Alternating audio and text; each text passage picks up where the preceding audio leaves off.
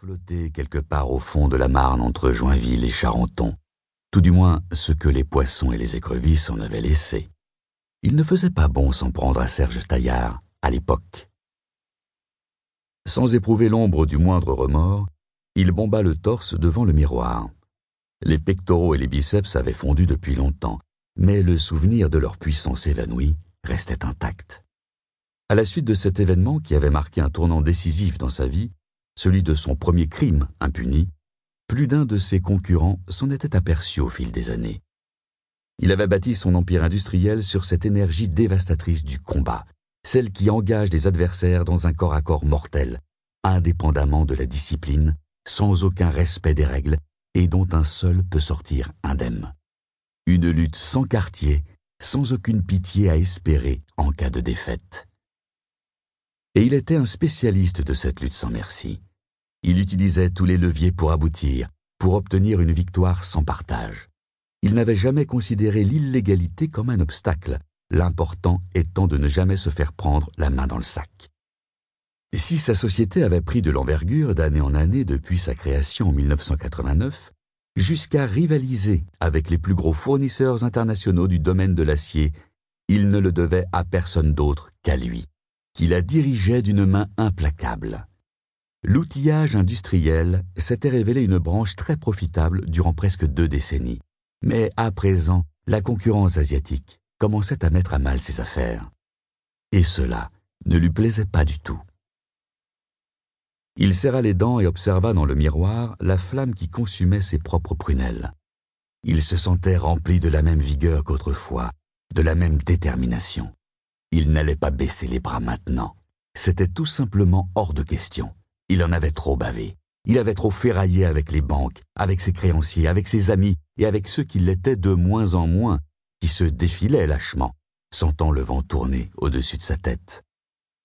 Il lui fallait de l'argent rapidement et en grosse quantité. Il allait passer à l'étape supérieure de son plan. Il était grand temps de relever le bras et de frapper fort, là où ça fait mal, là où l'on s'en souvient. Il tâta avec précaution l'eau de son bain de la pointe du pied, juste à point. Il entra dans la mousse en soupirant d'aise. Sur le tabouret jouxtant la baignoire, son verre rempli de son meilleur whisky se couvrait de buée. Il s'allongea dans l'eau chaude et ferma les yeux, tout à la joie de ce rendez-vous hebdomadaire avec l'oubli. La radio CD jouait en sourdine du Mozart, la seule musique digne d'être écoutée dans un moment d'un tel détachement d'avec le monde réel.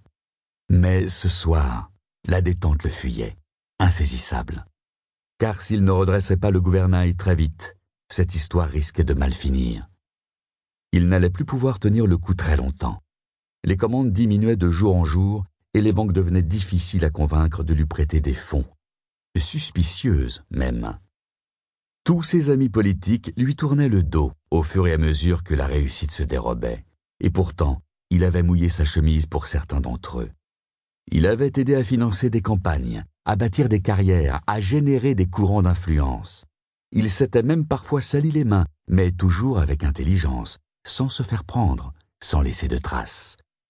Mais pour cette sorte d'amis, la reconnaissance n'était qu'un mot vide de sens, et il se retrouvait aujourd'hui seul devant ses problèmes, seul face au néant qui s'ouvrait devant lui. Un gouffre qui allait l'engloutir s'il ne réagissait pas rapidement. Il se sentait vulnérable, sentiment extrêmement désagréable auquel il n'était pas habitué, et qu'il s'apprêtait à rejeter avec violence. La chaleur du bain l'engourdit peu à peu, et ses pensées prirent alors une tournure plus éthérée. Un visage lui vint à l'esprit, dans un halo de vapeur brûlante. Il posa la main sur son sexe qui commençait à se redresser, dodelinant de la tête dans les remous imprimés par son bras dans l'eau parfumée. Ghislaine. But une gorgée de l'afroègue et tira de nouveau une longue bouffée de son cigare. Dix-huit ans d'âge. La moitié de celui de sa protégée.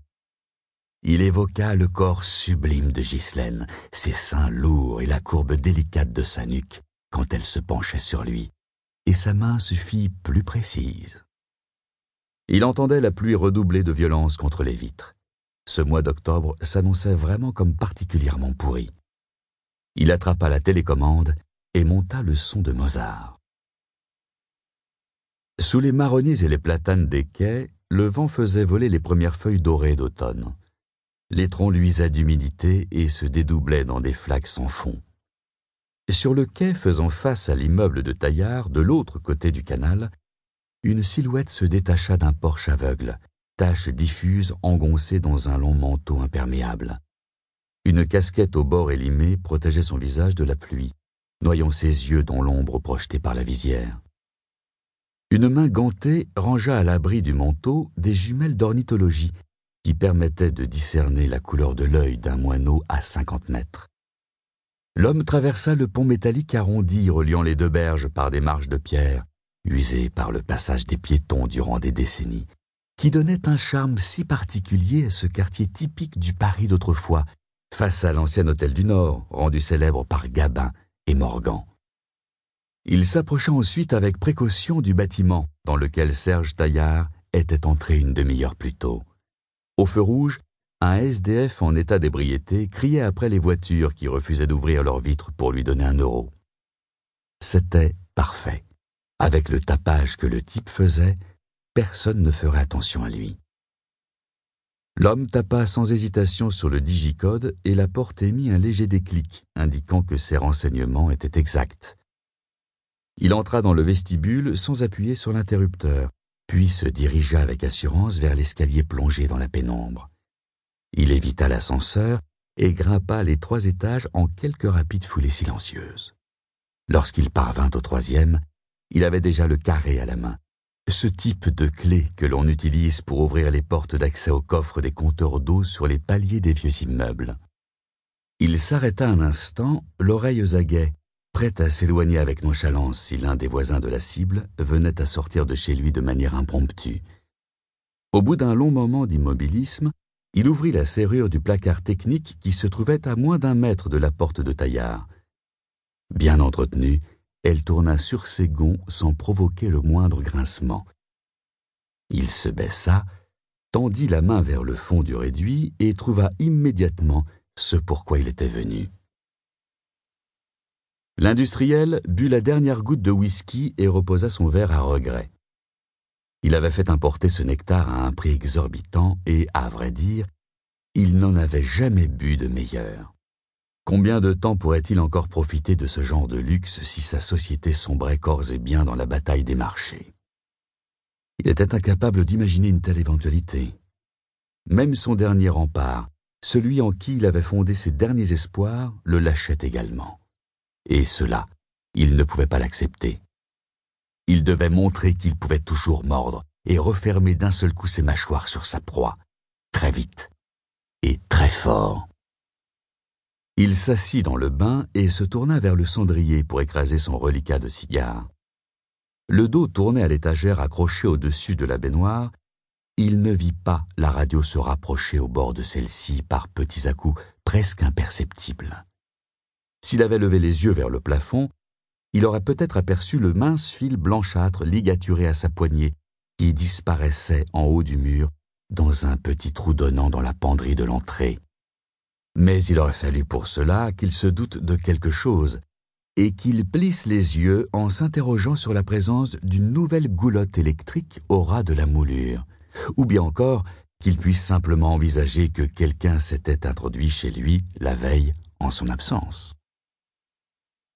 Il ne pouvait pas non plus deviner que ce fil courait ensuite le long de la plainte, entre des petits cavaliers en acier peint en blanc, jusqu'à la porte de l'appartement, puis qu'il passait dans un autre trou minuscule, traversant le mur à l'angle de la baguette d'ornement, et que son extrémité soigneusement enroulée sur elle-même était dissimulée dans un réduit de service sur le palier. Le poste glissa en raclant le bord de l'étagère. L'un de ses pieds s'avança au-dessus du vide, puis un second, et la carcasse de l'appareil heurta le bois. Lorsque le disque sauta du lecteur laser, Taillard sursauta en donnant un brusque coup de pied qui fit gicler de l'eau sur le mur. Il tourna la tête et, dans une lenteur de cauchemar, vit la radio CD osciller en équilibre instable sur l'angle de l'étagère avant de plonger d'un seul coup vers la baignoire pleine d'eau. Une froideur extrême le submergea, vidant instantanément son esprit de toute pensée cohérente, paralysant son cerveau.